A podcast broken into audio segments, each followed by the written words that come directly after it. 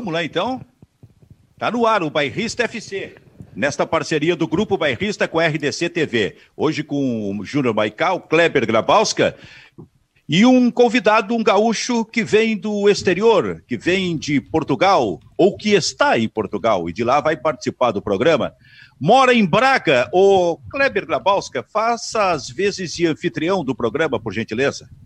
Bom, vou apresentar o Guilherme Gotard, que é um amigo que eu conheci aqui em Porto Alegre, Silvio. E a gente que trabalha no esporte, muitas vezes, né, eh, quando criança ou quando adolescente, eh, brincava de narrar futebol de botão, futebol da rua, né? Porque sonhava em ser uh, trabalhar no, no, no, meio esportivo, no rádio esportivo, na TV, enfim, né? Essa, brincava de fazer jornal. É, e, e, e, o Guilherme eu conhecia aqui em Porto Alegre. Ele, ele tinha um time de, ele era o, o gerente, digamos assim, o executivo de um time de futebol 7 que jogava uma das competições aqui da, de uma das ligas de futebol 7 de Porto Alegre. Ele tinha o El Nacional e é uma espécie assim de laboratório que ele teve, porque ele gerenciava esse time, né? E, a, e aí ele foi aperfeiçoando essa ideia dentro de um, proje de um projeto de trabalho, como, trabalhar como executivo, como agente, enfim. E daí foi para Portugal, está estabelecido lá há três anos com, com, a Winger, né, que é uma, uma agência de, de contato. Trabalhou inicialmente uh, com foco na base, no intercâmbio da base, e agora já está estabelecido, está grandão, está graúdo, né? já está fazendo negócios em todos os, todas as categorias. Né? ele veio para contar essa história uh, de como é ser um agente credenciado na FIFA, na Federação Portuguesa, como é que está o futebol português, porque o futebol português volta na semana que vem, como é que está a situação do coronavírus e o que, que dá para falar né, da, da situação Brasil-Portugal, não só no futebol, mas também nesse momento de pandemia. É jornalista também, Eduardo? Guilherme. Oi, boa tarde. Ah, o Guilherme, Guilherme. Guilherme, oh, oh, oh, Guilherme, perdão, perdeu, perdão pelo erro aqui. Foi eu que, eu que me atrapalhei aqui, estava com o Eduardo na minha frente. Tu tá olhando pro, tu uma, tá olhando pro Duda aí, explicação. Eu estava tá... olhando pro Eduardo, meu filho, Sim. na, na minha frente. Por isso eu fiz a confusão. É, Acho que está explicado. Mas é, mas é jornalista, Guilherme? Sim, a graduação é, efetivada em Porto Alegre, na Uniriter, é, ainda com a primeira turma de jornalismo, é, há alguns anos Conheci o Kleber, como ele disse, um, por meio de um grupo de amigos, onde eu trabalhava, né, nessa questão da profissionalização ou ideia do futebol 7. Também na área da comunicação, eu estagiei alguns anos no Grêmio, na comunicação do Grêmio em Porto Alegre, prestei assessoria de imprensa para alguns atletas eh, do futebol brasileiro, consultoria de comunicação para alguns clubes do centro do país, Mato Grosso, Mato Grosso do Sul, para a CBF. Então, como o Kleber disse, em um projeto que foi criado, a nomenclatura era Operação Portugal. Na oportunidade, foi a transferência de um jogador da formação do Goiás para um clube português. Em seguida, uh, utilizei alguns conhecimentos e entradas para estruturar o projeto e, aos poucos, ir construindo esse espaço uh, aqui no futebol português e também hoje já em âmbito uh, europeu e mundial. Me tirou a dúvida, tu és de Encantado? Nasci em Encantado, com meses de vida, uh, fui morar no norte do estado, em Soledade, fiquei lá até os 12 anos, e depois fui morar em Porto Alegre, na capital, na zona sul, no bairro Vila Nova. O Kleber, ele é de Encantado, terra do meu amigo Zezinho, Kleber. Grande Zezinho, né? O Zezinho foi um ponteiro esquerdo uh, que passou pelo Grêmio. Aliás, Silvio, né? acho que uh, o Zezinho ele aparece num jogo que uh, é muito engraçado. Acho que é o Campeonato 74, né? O Encantado Isso. pela primeira vez na vida sobe para a primeira divisão e dá um baile no Grêmio, chega a tocar 3 a 0 né? Faz, faz 3 a 0 no primeiro tempo e o Zezinho brilha. E aí todo mundo fica apavorado com aquele jogo, só que falta perna pro, pro Encantado, e no segundo tempo o Grêmio vai lá e empata. E se tivesse mais cinco minutos, viraria o jogo, mas né, ali cartão de visitas do, do, Zezinho. Depois ele, ele, ele formou uh, no, acho que no, no, no, Associação Santa Cruz, se eu não estou enganado, né, passou por lá, mas com certeza jogou no grande time da Ser Caxias, né, e, e, depois se consagrou no, no Brasil de Pelotas, tendo passado também pelo Grêmio, mas nunca se firmou como titular do Grêmio. Mas os dois grandes momentos do Zezinho, Caxias e o Brasil de Pelotas naquele time que chegou até a semifinal. E Silvio, uh, no, teve naquelas aquelas visitas né, da, da Rádio Gaúcha aos clientes, a gente foi jogar contra o time de veteranos de Encantado numa promoção com a Produtos Dália lá em Encantado. Sim, e o sim. Zezinho tava lá. A gente olha aquele monte de, de senhorzinho, cabeça branca, mas foi uma correria para a gente conseguir ganhar. Né? Um, joga demais, jogou demais e ainda joga, né? O Zezinho foi um baita de um ponteiro esquerdo. E o Zezinho jogou, Kleber e Maicá uh, e Guilherme. Uh, numa, ele, ele estava em campo no maior jogo da história do Brasil de Pelotas que foi em 1985, a vitória sobre o Flamengo do Rio de Janeiro. Imagina aquele baita Flamengo com todos aqueles craques. Em 1985, a vitória no Bento Freitas por 2 a 0. O Zezinho estava naquele jogo. Me lembro de ter transmitido aquele jogo, estava lá pela equipe da Gaúcha. Era um inverno danado, um frio danado em junho, e lá estava o Zezinho. Que olha, que mais do que jogar muito futebol, era, o Guilherme, da tua terra, uma figura humana, ex, é uma figura humana extraordinária. Eu disse era porque faz muito tempo que eu não falo com o Zezinho. Sensacional, né? Ter esse, eh, partilhar esse conhecimento e também lembrar de uma figura tão importante no futebol gaúcho. Fico feliz né, de ter nascido na terra do Zezinho. Então tu nasceste na terra do Zezinho. Tu moras em Braga aí, né? Moro em Braga. Uh, os meus primeiros dois anos e meio eu morei em Lisboa e migrei para Braga no ano passado, já com a nossa estruturação, a criação do, do escritório físico da nossa agência aqui no centro de Braga, é, que fica localizado no norte do país, região onde o futebol é, é nivelado de uma forma mais competitiva. Muitas equipes da primeira e segunda divisão estão inseridas aqui no raio de 30 minutos. Então, em seguida eu quero aproveitar, tu, tu estás trabalhando com futebol e falando no futebol, a gente quer ampliar, avançar para saber o que vai acontecer no futebol português a partir da semana que vem. Porque, por enquanto, Júnior Maicá, nós estamos na expectativa e de treinamentos de alguns clubes do Brasil neste momento, mas apenas treinamento. Tem gente forçando para começar logo o futebol, tem gente querendo já o futebol em seguida aqui no Brasil, mas em princípio, futebol realmente aqui vai ser no mês de julho. Ou tu acredita que em junho, daqui a pouco, já possa ter alguma coisa, hein, Maicá? Pois é, Silvio, se falou aí, teve algumas falas pessoal da CBF, talvez final de junho. Eu acho pouco provável, né? A gente tá, cada dia que passa, bate mais recordes é, nos números de, de, mortos por Covid, infelizmente, né? Ontem a gente cruzou aí uh, a, a marca dos 20 mil mortos por Covid. Só que no Brasil a gente não pode duvidar de nada, né, Silvio? Então parece que quanto mais, mais morre gente, mais gente contaminada, mais querem abrir eh, os estabelecimentos, querem, mais querem colocar o povo na rua, né? Então eu não, eu não te duvido. Eu, eu acredito, olha, eu, eu espero o bom senso, e, e, aqui no Rio Grande do Sul, pelo menos, acredito que nós estamos tendo um bom senso é, do governador, do prefeito, da Federação Gaúcha. Eu acredito que vai seguir assim. Acho que vão segurar as coisas por aqui né, o máximo que for possível. Mas o que está acontecendo no Brasil, né, e, enfim, e, e, e, também para uma grande parcela da população. A gente viu churrascaria aqui em Porto Alegre cheia no primeiro dia uh, de reabertura do, né, dos restaurantes, enfim. Contar com, a, com o bom senso da população parece que não funcionou muito. Mas eu acho que, né, do jeito que nós estamos cuidando das coisas aqui, futebol no Rio Grande do Sul lá por agosto, por aí, quando as coisas começarem a melhorar. Só que as coisas precisam começar a melhorar né? E elas não estão melhorando, pelo jeito está cada vez pior, né? Então tô, é uma preocupação que eu tenho de a gente se antecipar demais aí o que vem pela frente, mas não acredito, Silvio, não acredito no futebol em junho e julho não. É, a gente está no momento do pico, né? A gente tem duas por duas vezes já mais de mil mortos em 24 horas. Só que, é, é só que Silvio, o pico dessa doença e acho que esse pico vai levar realmente mais, sei eu, mais 20 dias, 30 dias, uma coisa assim no mínimo. É que o, o, o pico é, não vai baixar se a gente não parar, entendeu?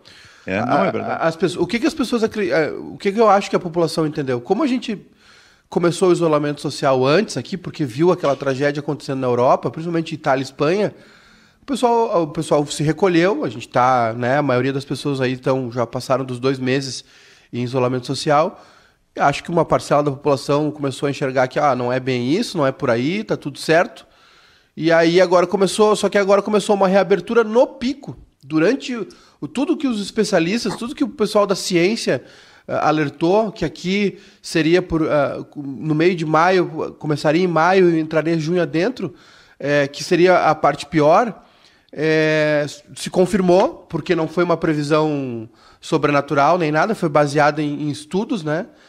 E só que aí na hora que, que, eu, que a hora que, que, o bicho tá pegando mesmo, que a coisa tá séria aqui no Brasil, que tá morrendo mil pessoas por dia, fora a subnotificação, né? A gente tem que lembrar que o Brasil tá subnotificando, a gente tá em 20 mil mortos, mas deve, o número deve ser muito maior já. E, e, bem nessa hora, bem na hora que o pico, eh, que o isolamento é, se faz mais necessário para conter essa, esse crescimento exponencial, uh, o, o, nosso governo federal e, e algumas medidas uh, nos empurram para a rua, né? colocam as pessoas para a rua. Então, agora que a gente precisa do isolamento social, nesse, nesse momento crucial, uh, a gente está voltando, está reabrindo as coisas. Não faz o mínimo sentido. Kleber, o que, que tu pensa de tudo isso, Kleber? Bom, gente estava bastante seguro aqui no Rio Grande do Sul, Silvio, Porto Alegre, principalmente em relação ao coronavírus, né? A gente tava, já elogiou várias vezes o prefeito Marquesan e o governador Eduardo Leite a respeito da conduta que se tinha baseado em estatísticas, né? Um projeto científico que serviu como base para a estratégia eh, colocada em prática pelo governo do estado, mas eu acho que a pressão fez com que cedessem, né? e a, e a flexibilização que está acontecendo acontece talvez no pior momento, né, que é a, a, o momento mais perigoso, aquilo que já se anunciou há um mês atrás, que é, essa passagem de maio, junho seria um momento uh, terrível. Eu, eu tive que sair hoje pela manhã uh, e estou vendo o movimento pela cidade, né? Até, até aqui nas proximidades de casa para estacionar o carro na rua já não tem mais vaga. Então aquela a gente percebe por, esse, né, por, por esse fato de ter um monte de carro na rua, que as pessoas já estão achando que está tudo sob controle, muito pelo contrário. E pior é que eu estava ouvindo ontem um comentário do José Alberto Andrade na Gaúcha a respeito do que o Flamengo está fazendo lá no Rio de Janeiro, né? Uh, a manchete de capa do Extra hoje é que o, a prefeitura está pensando em liberar o comércio no Rio de Janeiro. O Rio de Janeiro é o principal foco no país. E o Flamengo, o Flamengo é uma grife, o Flamengo é uma marca, o Flamengo tem a maior torcida no futebol brasileiro. E o Flamengo vira as costas para as orientações da, da saúde no Rio de Janeiro. É, ontem a vigilância sanitária foi ao Ninho do Urubu para fazer uma inspeção e não foi atendida, não abriram os portões dizendo que não tinha funcionário para atender. Os jogadores estão treinando da maneira como a, a direção do Flamengo aceita. O Jorge Jesus, que até agora tinha uma conduta irrepreensível, assinou né, a nota oficial de ontem do Flamengo dizendo que aqui estamos seguros e aptos porque estamos uh, atendendo os, os, protocolos. Eu acho que o Flamengo, quando ele vira as costas para as orientações, ele está simbolizando para o Brasil inteiro, é. né? Que pode fazer o que bem que entender que não vai dar nada. Cara, tá errado, tá errado. A gente está no, no pior momento a gente está completamente desorientado. Kleber, mas tem um detalhe interessante. Tu falaste que a vigilância sanitária foi ontem lá no Flamengo. E o Flamengo simplesmente não abriu as portas para a vigilância sanitária. O Flamengo pode até ser punido por isso, porque ele tem que cumprir essa obrigação de abrir as portas para a vigilância sanitária. O problema é que é o Flamengo o tamanho do Flamengo, quer dizer, o governador do estado do Rio de Janeiro eh, ou as autoridades competentes não vão punir o Flamengo. E, o, e aí o Flamengo, que é o grande clube do Brasil, especialmente nesse momento, dá este, eh, eh, este tipo de exemplo e, e, o, que, o que acaba fazendo com que outros pelo Brasil daqui a pouco saiam atrás desses exemplos dados pelo Flamengo. E daqui a pouco é visitado pela vigilância sanitária, não abre as portas. Olha, a gente vai ver na sequência alguns clubes mais pelo Brasil não abrindo as suas portas para vigilância sanitária. E o Flamengo, que não fez apenas, hein, andou infringindo realmente a lei estabelecida em relação a isso aí, porque ele não fez apenas aqueles treinamentos físicos espaçados e divididos em grupos, mas ele já fez movimento com bola, o que é proibido nesse momento. Ou estou enganado, hein, Kleber? Não, é isso mesmo, né? Aqui, aqui se cumpre um protocolo há três semanas, né? Não tem, não tem avanço na, na, na prática, né? É, é, trabalho físico básico, essencial de manutenção, uh, praticamente, né? Aí o Cudê Cudê, na semana passada, iniciou, na, na, já na primeira semana, né, começou a fazer uh, exercícios com bola, mas o que, que o Internacional, por exemplo, está fazendo? Treinar lançamento, cobrança de escanteio, né, cobrança de falta, sei lá, né, trabalha com bola, mas isso aí. O Flamengo já está fazendo trabalho com campo reduzido, e olha que o Flamengo tem dois jogadores que ainda estão em isolamento, né? Uhum. Ô, ô, Guilherme, e aí em Portugal, como é que se dá? O que, que acontece nesse momento? Trabalhos físicos, já tem trabalhos com bola, por exemplo, na medida em que o futebol, de alguma forma, eh, volta na semana que vem, é isso, né? Bom, importante também destacar o trabalho feito pelo presidente, pelo chefe de Estado aqui, o Marcelo Rebelo de Souza, quando em março uh, colocou o primeiro período de isolamento por 15 dias, depois foi prolongado e novamente ajustado até o início de maio, 3 de maio. Ficamos em casa por 46 dias, em casa mesmo. Uh, o povo português é muito unido, muito familiar. Eu resido no centro, muito próximo, e quando eu ia no supermercado, por exemplo, que é uma coisa uma vez por semana, pelo menos, tinha que ir, não via ninguém nas ruas, não via nada. E isso auxiliou Portugal a minimizar o número de casos, porque é um país com estimativa de idade acima dos 80 anos, né, um país envelhecido, e que, se formos comparar com a vizinha Espanha aqui do lado, que teve um número elevado de casos, está trabalhando muito bem nessa contenção. Em relação ao futebol, que foi o teu questionamento, há duas semanas, os clubes da primeira divisão, a primeira liga, retomaram os treinamentos. Hoje, no final da tarde aqui, daqui uma hora, terá uma reunião entre a Federação Portuguesa e a Liga Portuguesa, que são os órgãos competentes que regem o futebol, para definição do regresso. Se será mesmo no dia 4 de junho, 5 ou 6 de junho, quais horários. Durante essa semana, a DGS, que é a é Direção Geral de Saúde, ah, fiscalizou todos os estádios dos 18 clubes da primeira divisão para ver se eles estão habilitados a receber os jogos, mesmo com portão fechados, os portões fechados, com tudo organizado. E alguns ainda não receberam o selo, a notificação uh, com a possibilidade de receberem as partidas. Faltam 10 rodadas para o término da primeira divisão. Esse é o único campeonato que ainda será disputado aqui. Os demais foram encerrados, tanto categoria de base, futebol feminino, divisões inferiores. E uh, vale destacar também que os, dos 18 clubes que estão na primeira divisão, 16 são do continente e outros dois são de ilhas. Um é o Marítimo, conhecido no Brasil, que fica na Ilha da Madeira, e o outro agora mais conhecido do, do torcedor gaúcho, é o Santa Clara, onde atua o Lincoln, que fica na Ilha dos Açores, Lincoln, ex-grêmio.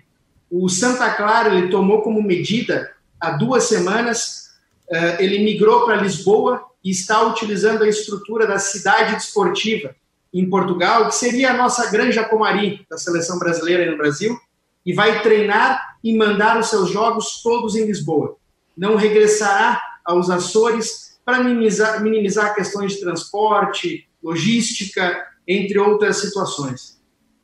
Sim. O, o Maiká e, e, e, Kleber, vamos trocar ideias com o, com o Guilherme aí, tá? Por gentileza. Agora, pelo que tu falaste, então, ali, é, entre 5 e 10 de junho, volta o futebol, volta a competição, volta o Campeonato Português. Volta. Ele volta entre 5 e 10 de junho e termina na última semana de julho o cronograma colocado pela Liga Portuguesa, que é a instituição que faz o campeonato, como se fosse a Federação Gaúcha de Futebol, filiada à FPF, a federação. Ele está feito desta forma para, em agosto, os profissionais do futebol e os clubes terem o seu período de férias e, em seguida, o regresso para a temporada seguinte. Isso tudo também visto com muita sensibilidade e tentando entender como será o regresso. Não se sabe se vai começar e terminar. Não se sabe como será esse retorno. Ainda muitas dúvidas sobre. É, eu, é, eu, queria perguntar para o Guilherme se é martelo batido já, se a data está confirmada, se é, os clubes estão treinando, né? Mas é, se, o, se realmente essa data é está confirmada, o futebol volta nesse dia. Até ontem é 4 de junho, a data confirmada às 18 horas daqui, daqui 40 minutos, inicia uma reunião nas instituições que eu citei anteriormente para confirmar o horário, quais os estádios que receberão os jogos. Alguns clubes terão que se readaptar, utilizarão outros estádios como mandante, como o caso do Santa Clara, que preferiu ficar em Lisboa utilizar essa estrutura para a questão da logística também minimizar tudo que tem por trás, obviamente. Bom, Guilherme, uh, e o comportamento dos dirigentes dos clubes? A gente sabe que a, o campeonato está uh, pau a pau entre Benfica e, e, Porto, né? A diferença é de um ponto em favor do, do Porto. Houve pressão, ou, ou, houve um entendimento geral a respeito da situação, melhor é esperar, ou teve alguém tentando apressar? E outra coisa, a gente está vendo aqui que a janela de transferência ela ainda está incerta né, no futebol internacional, porque nunca se sabe, ainda não se sabe quando é que termina essa temporada, quando é que a, a FIFA, por exemplo, vai definir que terminou a temporada e quando é que começa a outra. Como é que está essa situação também em termos de negociação no futebol internacional? Bom, em relação aos clubes e a disputa acirrada, aqui em Portugal eh, há os chamados três grandes, o Benfica e o Porto. Neste momento o Porto está um ponto à frente e o Sporting que há 20 anos não ganha a primeira divisão, mas é um grande clube, com muitos adeptos, torcedores, que tem muito carisma, porque foi a instituição que formou o Cristiano Ronaldo, o Figo, entre tantos outros. É, quando iniciaram os debates e as discussões sobre a sequência do campeonato, eu acredito que os clubes mais estruturados, como o Benfica, o Porto, o Sporting, o Braga, o Guimarães, é, entre outros que formam esse grupo de clubes chamados os principais do país, eles tentaram sentir, entender o que iria acontecer. Uh, houve, é, é, quase unânime, a ideia do regresso, a disputa do campeonato. A rivalidade é muito grande aqui entre Porto e Benfica, que são os principais clubes do país. Porém, há muita sensibilidade, há alguns questionamentos. Por exemplo, imagine se o campeonato volta, disputa-se duas rodadas e o Benfica ultrapassa o Porto e neste momento inúmeros casos de Covid entre os atletas que estão disputando a competição. Há alguns questionamentos. Será que haverá um campeão? Utilizará o mérito desportivo que a UEFA premia? Porque demérito não tem, não há como rebaixar. Então, há muitas coisas em aberto, mas o que eu posso citar é a sensibilidade as pessoas estão sendo muito humanas aqui, como foram nesse período uh, durante o isolamento social. E eu acredito que essas primeiras jornadas elas ditarão a sequência da competição. Em relação à janela de transferências, claro que hoje eu acompanhando o noticiário aí, eu leio com frequência, o principal torcedor gremista está muito preocupado com a situação do Everton, se vai para a Itália, para a Inglaterra, para outros lugares. O que eu posso citar é que os clubes não têm um deadline, não têm uma data. Isso é global, não é apenas Portugal. Digo isso uh, nesta semana. Nós fomos uh, efetivar a renovação contratual de um atleta da empresa e o clube em questão, na conversa com os dirigentes, disse que os grandes clubes daqui não têm pressa para o regresso da próxima temporada, principalmente da formação. Se pegar as categorias de base, muitas vezes tem 500, 600 atletas entre todas as categorias. E eles já estão trabalhando com setembro para o regresso, com a janela de transferências para setembro. Claro, pensando neste momento, no presente precioso, esperando que as coisas ocorram de forma positiva Ninguém tem pressa aqui, essa é a verdade.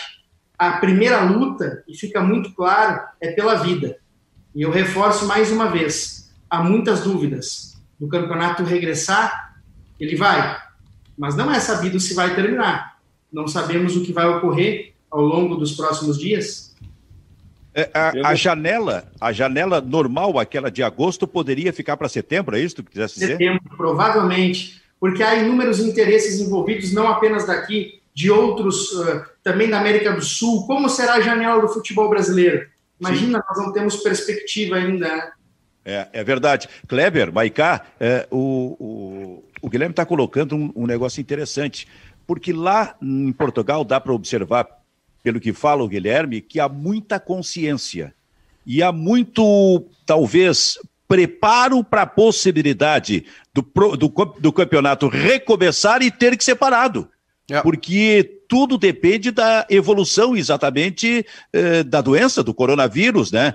Eh, tudo tiver, depende se... disso. E isso, evidentemente, que também deve, pode acontecer aqui no Brasil. Seguramente, porque eu até acho assim, ó, é, a gente já falou lá atrás, que a ideia aqui estabelecida pela federação de volta ao futebol só a partir de 15 de julho não é, não indica que necessariamente vai começar no dia 15 de julho ou recomeçar. Pode ser para agosto ou pode recomeçar em julho e ter, Maicá, que parar em função daquele momento que a gente estiver é, vivendo em relação ao avanço do coronavírus.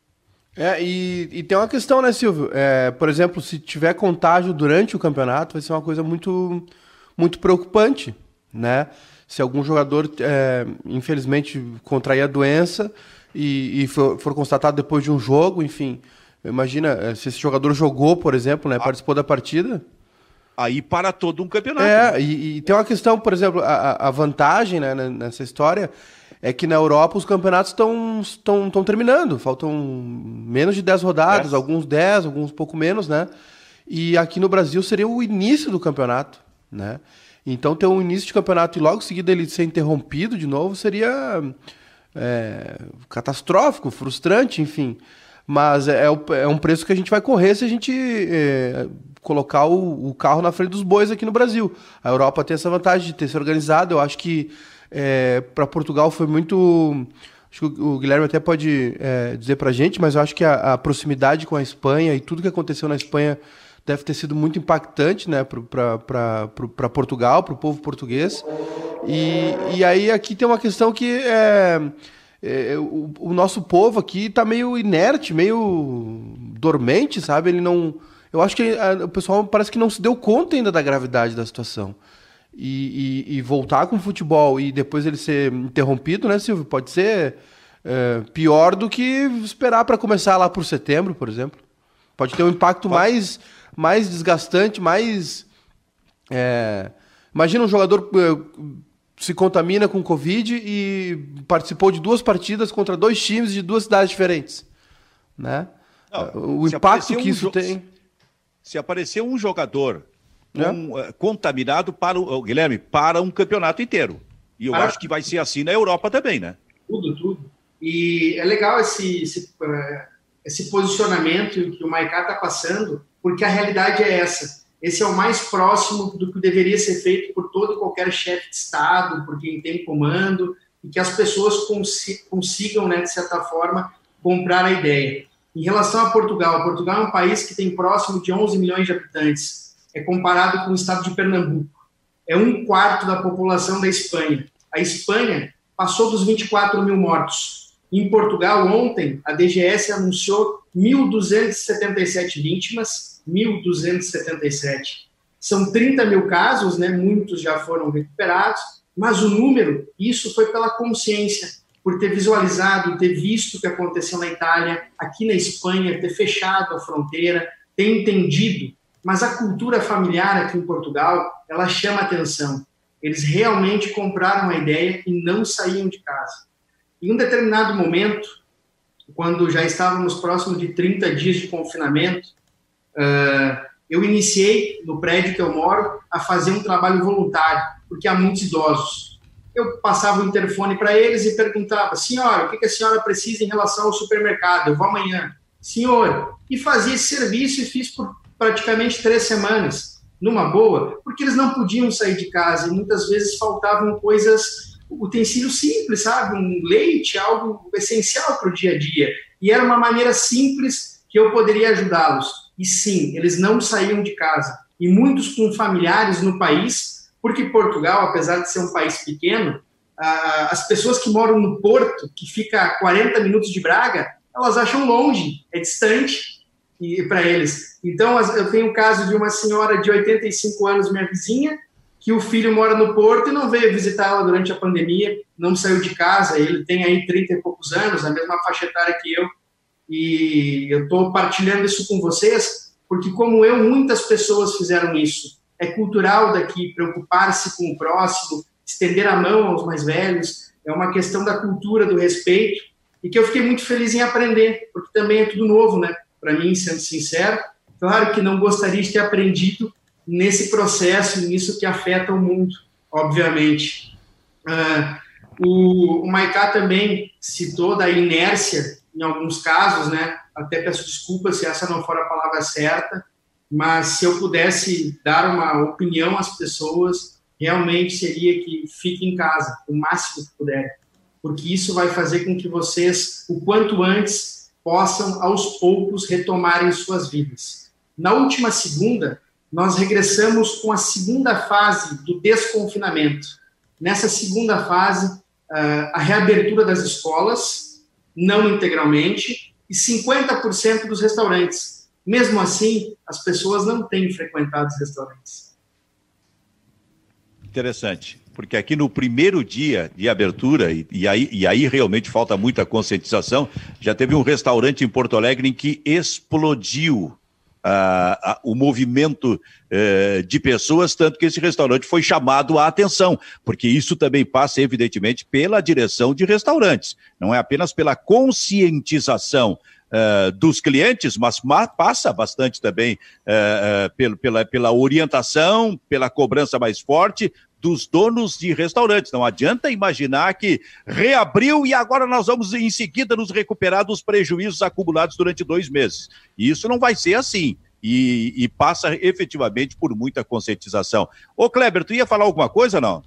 A gente estava falando a respeito dessa possibilidade de começar um campeonato e a competição ser interrompida por causa de um, um caso de coronavírus uh, que possa ser descoberto, né? Uh, por isso eu acho importante a gente acompanhar o andamento do campeonato alemão, que é o pioneiro aí na Europa em relação à retomada do futebol. Uh, lógico que mesmo com todos os protocolos tomados, pode daqui a pouquinho surgir um caso. E para quem acha isso um absurdo, eu me refiro ao que aconteceu aqui em Porto Alegre. O Grêmio Internacional estão atendendo todas as exigências, né, tendo todos os cuidados. Né, nesse final de semana tem a segunda bateria de testes nos jogadores. Mas aí, o Matheus Henrique, que é uma pessoa, digamos assim, bem atinada, foi participar de uma live solidária e estava lá sem máscara e abraçando as pessoas. E aí volta para o grupo de trabalho. Assim, é assim que acontece o contágio, né? Daqui a pouquinho tu acha que tem uma flexibilização, e esse é o problema, porque tem uma flexibilização, tu acha que está tudo tranquilo e tu deixa de lavar as mãos, de usar o álcool gel, de sair com a máscara, de ficar em casa. Né? Esse relaxamento é perigoso e, e, talvez isso possa, possa acontecer no meio do futebol. Né? Então é, é bom ficar monitorando o campeonato alemão, porque lá para a Europa o campeonato alemão é uma espécie de laboratório, aqui, aqui como pode ser no Rio Grande do Sul, que está se fazendo com o Grêmio Internacional e o Gauchão, que possivelmente uh, será uh, o primeiro campeonato a recomeçar. Guilherme, como é que é exatamente o teu trabalho aí na Europa e em Braga? Como são as tuas relações? Passa muito por, por esse trabalho em categorias de base, mas avança também para o futebol profissional? Claro. Bom, em relação ao meu trabalho, quando iniciei ele aqui, naquele processo de intermediação, eu imaginava que lapidar jovens, trazer potenciais talentos e atletas do futebol brasileiro para Portugal, que é o chamado trampolim ou porta de entrada da Europa, poderia ser um caminho. Porém, uh, entendendo a cultura, compreendendo o ponto de vista, as questões de jogabilidade, utilizando o conhecimento e também as entradas específicas em clubes, com o passar do tempo, eu fui entendendo que o caminho seria outro. Uh, hoje nós, nós trabalhamos na agência, nós temos 15, 15 atletas, três são profissionais e 12 são de categoria de base. Porém, desses 12, a partir de agosto ou setembro, quando iniciar a próxima temporada, sete deles serão profissionais. Estavam no último estágio de categoria de base. Alguns desses eu trouxe do Brasil em relação de intermediação, descobri. Outros eu conheci em determinado clube aqui, lapidei, fiz uma transferência interna e cuido da carreira, né? Nós gerenciamos isso, nosso grupo, que é composto por três membros. Uh, tem o departamento de scout, que é uma pessoa que cuida disso, administrativo, e eu lido essa transição junto, esse contato com os clubes. E nós temos em nossa carteira de atletas portugueses, brasileiros, brasileiro com documento português, brasileiro com a dupla cidadania italiana. Temos um atleta africano que é titular da seleção de São Tomé e Príncipe, até o último jogo dele pela seleção foi contra a Gana. Imagina a realidade do menino que está aqui em Portugal, joga uma categoria sub-23, foi jogar contra os jogadores do Milan, da Inter de Milão, do Crystal Palace. Foi um sonho né, né para ele. mas faz muito do nosso trabalho de lapidação, de descoberta no mercado, de potencialização. Aí no Brasil, eu tenho boa relação com alguns clubes de camisa, uh, relação com ex-jogadores, com diretores, e recebo muitos materiais de jogadores que nós acompanhamos. Aqui em Portugal, o futebol brasileiro é muito valorizado, tanto que todos os clubes têm pelo menos um jogador brasileiro em seu plantel. Isso é até um, um, um fato que é válido destacar. E o trabalho é muito bem feito. Tu vê hoje o líder é o Porto. O Porto tem três brasileiros. E os três brasileiros, curiosamente, tiveram algum tipo de história com o futebol gaúcho. Temos o Otávio, que aí no Internacional era o Otavinho, reconhecido pela torcida. O Alex Teles, que, sem dúvidas, hoje, neste momento, é o principal jogador do Porto e um dos principais atletas em atividade no futebol português. E também, como formador de opinião, tem um trabalho. Uh, isso que o Kleber passou antes, em relação ao jogador que ele citou o nome, é muito importante quando os jogadores, os formadores de opinião, conseguem fazer da forma certa, né? quando vão dar a informação, ainda mais neste momento de pandemia.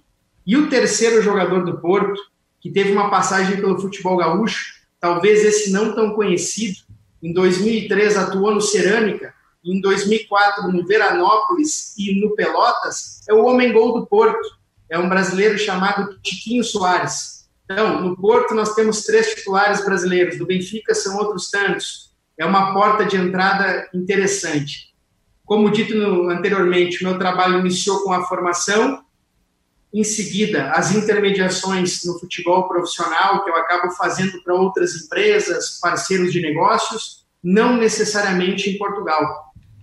Na janela passada, eh, participei de negociações com atletas para o mercado da Ásia, Tailândia, Vietnã, e também uma relação muito próxima com os Emirados Árabes, que são mercados paralelos, mas que dão para os atletas um outro tipo de suporte e sequência de carreira. Fala, Maicá. Pois é, o, eu conheci o Guilherme também através do, do, do Clebinho, né? E uh, não sei se você sabe, Silvio, mas lá na, em Portugal, além de trabalhar com futebol, ele também atua como sósia do Iniesta. Não sei se te falaram isso aí. eu queria saber, eu, é, ele está em, Braga, né? O, o, Braga sempre teve, acho que há uns, há uns poucos anos, o Braga teve eu tava vendo um jogo de Champions League, tinha, acho que tinha uns 10, 12 brasileiros no, no plantel, e eu, olha, acho que eu não conhecia nenhum, assim. Ele falou do, do, do, Tiquinho Soares também, eu acho que ele passou, se não me engano, ele passou pelo Pelotas também, né? E tu vê, tá, jogo titular e do Porto em Champions League. Eu queria, e, e, assim, o Porto tem, por exemplo, o Porto tem um histórico, né, de, de compra e revenda de jogadores de muito sucesso. Jogador sul-americano, Uh, o, o, Anderson, né? O ex-volante do Grêmio do Inter, o, Falcão Hulk. Garcia. Hã? O Hulk? O Hulk, né? O Carlos Alberto, né? Que saiu do Fluminense, foi para lá. Eu queria que o Guilherme nos falasse um pouquinho mais de, desse trabalho de prospecção aí que Portugal faz tão bem, porque afinal de contas é uma, é uma venda e uma revenda, né? É um, é um negócio, é um investimento que os clubes fazem e, e, e não só isso, né? Enxergam um jogador promissor aqui, levam para lá, desenvolvem ele os jogadores acabam é, é, ganhando valor de mercado, destaque, né? O Porto, claro, o Porto com aquela Champions League lá com o Mourinho também foi, um, foi um grande, uma grande vitrine para o futebol português. Eu queria que o Guilherme nos falasse um pouquinho como é essa, como é que Portugal faz tão bem essa prospecção de jogadores. Certo. Sobre o Iniesta, esse apelido acompanha há algum tempo. Eu vou tentar, eu vou afirmar que eu sou menos feio do que ele, e que não tem o futebol nem um pouco parecido, infelizmente, muito menos a conta bancária, em relação à, à prospecção do futebol português. Há clubes intermediários e menores aqui em Portugal que abastecem seus elencos com destaques dos campeonatos regionais aí do Brasil. Por exemplo, o Tiquinho Soares, quando obteve destaque no Pelotas, o primeiro clube dele em Portugal foi o Nacional da Ilha da Madeira, então ele veio, ficou um determinado período, mostrou o seu valor, em seguida foi para o Vitória de Guimarães, foi muito bem, e ali o Porto adicionou ele ao seu plantel. O Braga é um dos clubes que mais investe e potencializa em atletas neste perfil. Contrata, sim, em mercados no Campeonato Goiano, no Campeonato Paulista. O Campeonato Paulista abastece muitos clubes aqui em Portugal. Acabou o Paulistão, a Série A1, muitos dos destaques vão jogar a primeira divisão aqui em Portugal, porque as questões financeiras no investimento não é tão elevado. Imagina, o atleta obteve destaque na Inter de Limeira. Ele pode vir para cá para o Passos de Ferreira, que é um clube da primeira divisão estruturado, mostrar o seu valor para o mercado e parar no Braga, que hoje é uma potência aqui em Portugal. O Braga aposta em brasileiro e aposta muito na formação. E também o que facilita esses clubes é que eles têm um projeto paralelo que disputa divisões inferiores, a segunda liga, em alguns casos a terceira, porque foram rebaixados, que são as equipes B. Há muitos recrutamentos para a equipe B. Equipe B, Porto B, Braga B, Sporting B, Benfica B, que aí são jovens de 19, 20, 21, a serem potencializados e tornarem-se, primeiro, o, o retorno desportivo, que é esperado em campo, e sucessivamente o retorno econômico, né, que é o que visa sempre o clube que investe nesses potenciais atletas. Sobre o Braga, é um clube que, em minha opinião, está num crescimento elevadíssimo, não só em âmbito português, mas também europeu. Hoje, nós temos a Academia do Benfica, que é considerada pelo segundo ano consecutivo a principal do mundo, ao lado da Ajax da Holanda, e ao lado do Benfica, a, a Cidade Desportiva, que é o projeto do Braga, que está em construção já em uma segunda fase e que comprova em campo o resultado. O Braga começou a utilizar a formação em janeiro passado, fez a principal venda da sua história, que é o Francisco Trincão para o Barcelona, por 31 milhões de euros, que vai se apresentar em agosto ou setembro, quando iniciar a época pro, no clube espanhol. Mas o Braga já tem cinco, seis jogadores esperando para dar o salto que já joga, já é titular da seleção sub-21, já é convocado para a seleção principal, e esse trabalho é feito na formação. Anteriormente, apenas o Benfica fazia. Hoje o Braga faz muito bem. E um pouco atrás, por incrível que pareça, o Porto e o Esporte. O Porto, sim, lapidou muitos jogadores do mercado sul-americano, os colombianos Rames Rodrigues, Falcão, entre outros, os brasileiros, e neste momento vive alguns processos políticos e também idealistas que está no momento de reestruturação. Não é mais uh, visto como um clube comprador e sim um, um clube e, e, vendedor. Ele é visto como um clube que está em uma estrutura buscando a solidificação da mesma, mas o jogador que dá certo no Porto ele tem um valor de mercado imensurável. E o Alex Teles, por exemplo, e o próprio Otávio, o Otávio aqui em Portugal, há dois anos já ele tem temporadas muito seguras, muito precisas. Ele é um ídolo da torcida do Porto e ele é um jogador com muita importância para o clube. Bom, esse é o Bairrista FC, naquela parceria diária do Grupo Bairrista com a RDC TV, a nossa live diária de uma às duas da tarde. Bom, se a gente fala sobre Portugal, Guilherme, Kleber e Maicá, a gente evidentemente lembra do Benfica, tão, tão referido aí pelo, é, pelo Guilherme. E se a gente lembra do Benfica, a gente pensa em história e pensa no Eusébio também. É, ainda se fala muito, ainda se idolatra muito a figura do Eusébio, o maior jogador da história do Benfica, Guilherme? Sim, com certeza. Uh, claro que toda essa nova geração e as pessoas, o que o Cristiano Ronaldo faz e a identidade que ele tem para o país, em suas ações como um formador de opinião, como um atleta é algo inimaginável. Gostaria que em algum momento aí no Brasil nós tivéssemos uma figura desse tamanho, muito importante. Mas eles valorizam muito o Eusébio, como eles valorizam muito os jogadores brasileiros. Se tu for falar no Benfica, eles têm um carinho enorme pelo, pelo Valdo, que foi do Grêmio, que jogou lá há muito tempo. No Porto, aqui tem o Anderson, já citado pelo Maicá. No esporte, há um carinho muito grande pelo Polga, pelo Fábio Rockenbach, que foi capitão no esporte. Há um carinho muito grande. E tá, lembrando também de futebol gaúcho, não gaúcho, mas que a carreira engrenou aí o Jardel, que aqui é Mário Jardel. O Mário Jardel é um deus aqui no, no Porto, no esporte. As pessoas idolatram ele. Foi muito importante. Pois é. Kleber, sobre o eu. Oi? Deixa eu só aproveitar esse gancho. O Jonas, uh, jogando pelo Benfica, chegou perto do sucesso que o Jardel atingiu aí no Porto e no esporte? Acredito que sim. É, ele é muito querido, e o Jonas é que, é, obviamente, ele encerrou a carreira por problemas de saúde, né? Se eu não me engano, ele tinha um problema na coluna que já o impedia a continuar tendo uh, o mesmo nível de competitividade. Ele ainda tinha mais tempo de contrato com o clube e resolveu encerrar isso porque não dava como para continuar no mesmo nível dele. O Jonas fez muitos gols e ganhou muitos títulos pelo Benfica. Ele é muito querido. Foi uma ótima lembrança do, do Grabowska, porque o Jonas também era uma figura muito importante como formador de opinião.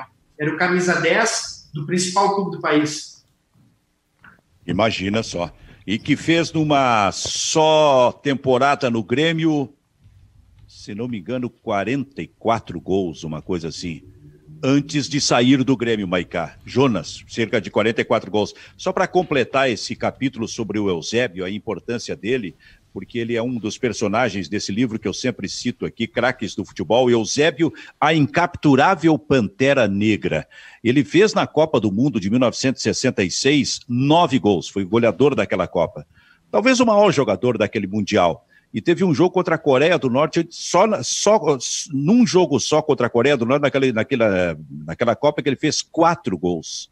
Eu acho que ele é um dos recordistas de gols marcados num só jogo na história das Copas do Mundo. E eu, olha, e tem um nesse livro é, tem um trecho aqui que fala sobre a participação dele é, na Champions League de 1962, vencida pelo Benfica. E aí o texto diz o seguinte: ele contestou o Reinaldo, o, o reinado madrilenho de Di Stefano e Puskas. Os dois jogavam juntos no time do Real Madrid ganhando a Copa da Europa dos clubes campeões em 62, para tristeza do Real Madrid, aniquilado por um 5 a 3 pelas garras do Eusébio, num lindo dia de maio em Amsterdã.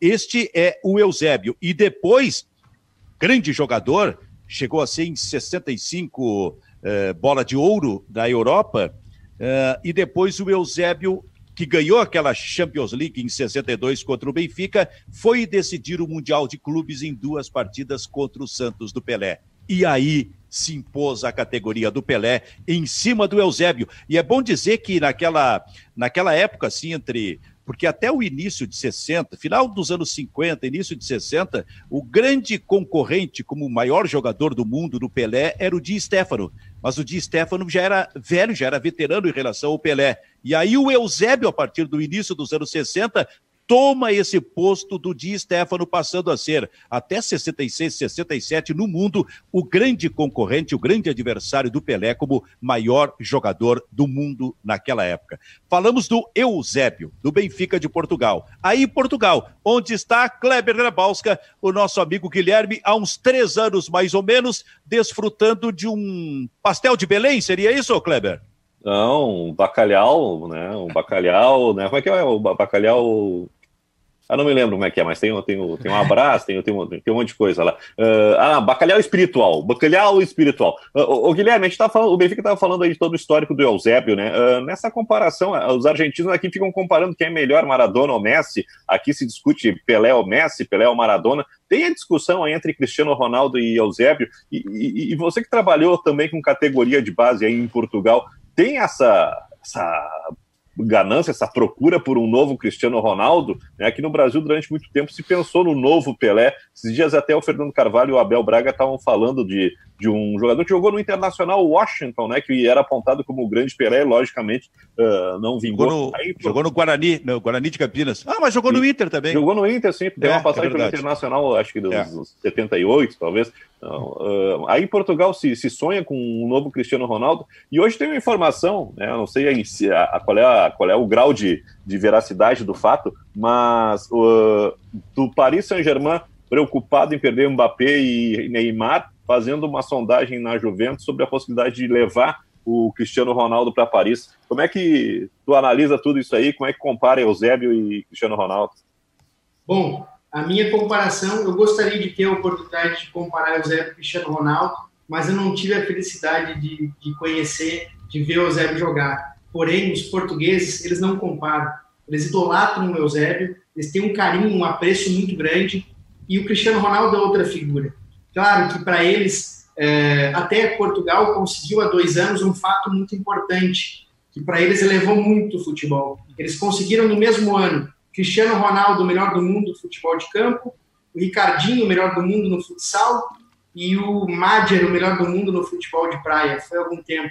E para eles foi, foi o ápice, né? Um país pequeno, ter o melhor do mundo em cada uma das modalidades ligadas ao futebol, mas eles valorizam e respeitam. Não há muito aquilo, quem foi melhor, uh, Messi Maradona, Maradona Messi, Eusébio Cristiano Ronaldo, é respeitado. Porém, em relação ao Cristiano Ronaldo, eles cultuam e acreditam que não será fácil uh, ter um novo, independe se for português ou não porque ele é um exemplo do trabalho. Ele é uma máquina de trabalho, de, de, de introdução do que deve ser feito para o alcance dos seus objetivos. Ele, eu acredito, que vai tentar jogar até os 40 anos buscando o seu melhor do mundo. Sobre o mercado, que tu dissestes aí em relação Paris Saint-Germain, Real Madrid, Juventus, vale destacar que o agente que cuida da carreira do Mbappé, o grupo que cuida, é o mesmo que cuida do Cristiano Ronaldo. Então essas coisas elas podem acontecer elas são reais. Lembrando que aqui em Portugal, em outros lugares da Europa, os clubes são constituídos por SADs, que são as Sociedades Anônimas Desportivas, compostas por grupos de investimento, fundos de investidores. E muitas vezes há empresas de gerenciamento de futebol que são parceiras desses fundos. Traz o Kleber para comprar um clube, eu trago o Kleber para comprar um clube aqui em Portugal. Ele vira o presidente da SAD. Eu sou agente desportivo naturalmente, eu vou ter uma boa entrada contigo, concorda? E isso acontece nos clubes daqui, com esses fundos de investimento, que não são tão falados, obviamente, na imprensa, mas essa é a realidade nessas grandes transações. Sobre a formação, o português é muito trabalhador. Muito. Acho que essa imagem do Cristiano Ronaldo, do trabalho, da intensidade, das valências, do que é necessário fazer para as transições táticas, técnicas, do desafio, da entrega, ela está respingando e vai ter bons frutos. Uh, é fácil também destacar, há menos de um ano, João Félix no Atlético de Madrid, Trincão, que é o menino do momento, Braga para o Barcelona, em seguida terão outros. Isso é reflexo do trabalho. Trabalho. São meninos que trabalham muito. Às vezes não tem toda aquela condição técnica que um jogador brasileiro tem, ou alguma disposição, mas o respeito no trabalho aqui e essa credibilidade no jovem atleta que trabalha é muito grande. Fala, Júnior Maicá. É, o, é, essa pergunta do Eusébio do Cristiano Ronaldo era uma, é uma dúvida que eu tenho. Eu acho que tu pode responder também, Silvio. É, porque eu acho que é, sem querer ser muito contemporâneo, né? Eu acho que o Cristiano Ronaldo conseguiu superar o Eusébio por, pelos feitos dele. E, e eu acho que a, a, a, Eurocopa, né? Que Portugal ganhou em 2016, foi? foi? 16. 16, né?